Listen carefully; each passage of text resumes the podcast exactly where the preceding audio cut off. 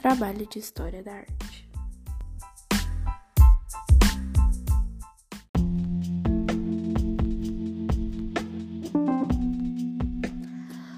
Bom, hoje falarei sobre a pirâmide de Kelps, considerada a maior do Egito.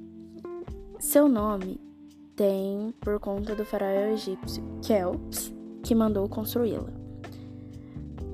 Ela também é conhecida como a Grande Pirâmide de Gizé que é a cidade em que está localizada.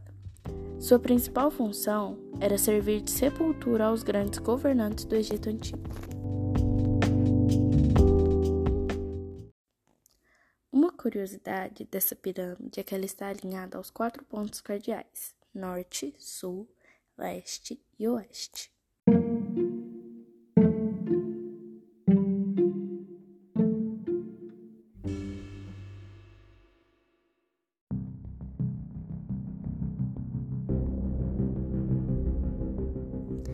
Este grande monumento mortuário fúnebre precisou de aproximadamente 2,3 milhões de blocos de pedra para ser construído, sendo que cada um deles pesava 2,5 toneladas.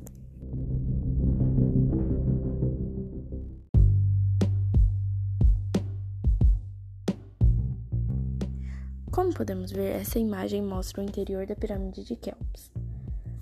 Logo abaixo é a entrada, seguida da câmera da rainha, que é a bolinha que não está precisamente no meio, mas acho que deu para entender.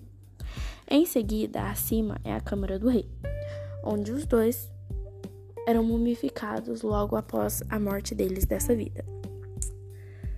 Mumificados dentro da na tumba. Mas por que será que eles mumificavam o corpo? Bom, se for para pensar, é um pouco simples de entender. Os egípcios, eles mumificavam os corpos porque acreditavam que não entraria na existência eterna sem que o espírito, o Ka, pudesse voltar ao corpo. Por isso ele tinha que ser preservado. Simples, não é?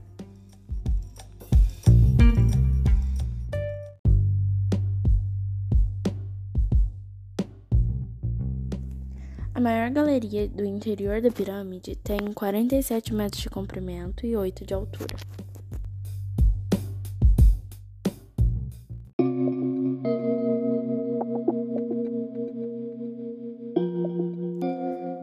A pirâmide foi construída em 2570 a.C. pelo arquiteto Hem El-Nu. Sua altura original era de 146 metros porém hoje em dia ela tem apenas 137. Um exemplo é um edifício de 40 andares. Essa diminuição ocorreu por conta da erosão causada pelo vento da areia. Mas ainda assim podemos ver que ela continua bem alta.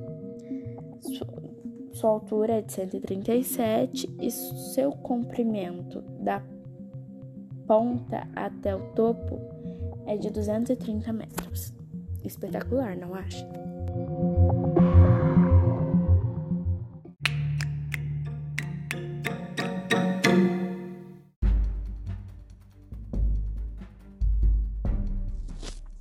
Além da pirâmide de Kelps, há as outras duas famosas que estão interligadas, por assim dizer, com a Kelps. São a pirâmide de Kefren e a pirâmide de Miquerinos. Ah, e quase esqueci. Uma das curiosidades é que, por conta delas apresentarem uma estrutura que aponta para cima, é, isso simboliza a ascensão dos faraós aos céus.